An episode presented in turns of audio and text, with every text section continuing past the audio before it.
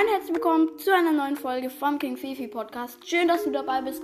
Und heute gibt es mal meine 10 Lieblingscharaktere in Harry Potter. Auf Platz 10 ist Molly Weasley. Ich finde einfach, sie kümmert sich gut um Harry und ja. Auf Platz 9 ist Sirius Black. Äh, der kam mir in dem ersten, also im dritten Teil, wo er vorkam, zum ersten Mal ein bisschen gruselig vor.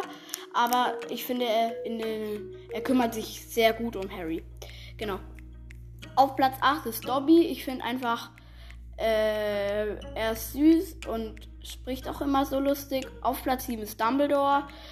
Ich finde, er hält immer zu Harry und genau, das finde ich einfach gut. Auf Platz 6 ist Hagrid.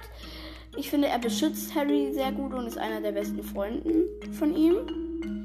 Auf Platz 5 ist Neville, auch ein guter Freund von Harry. Zwar in den ersten Teilen ein bisschen schüchtern, aber er wird immer mutiger, habe ich gemerkt. Auf Platz 4 ist Hermine. Genau. Auf Platz 3 ist Ron.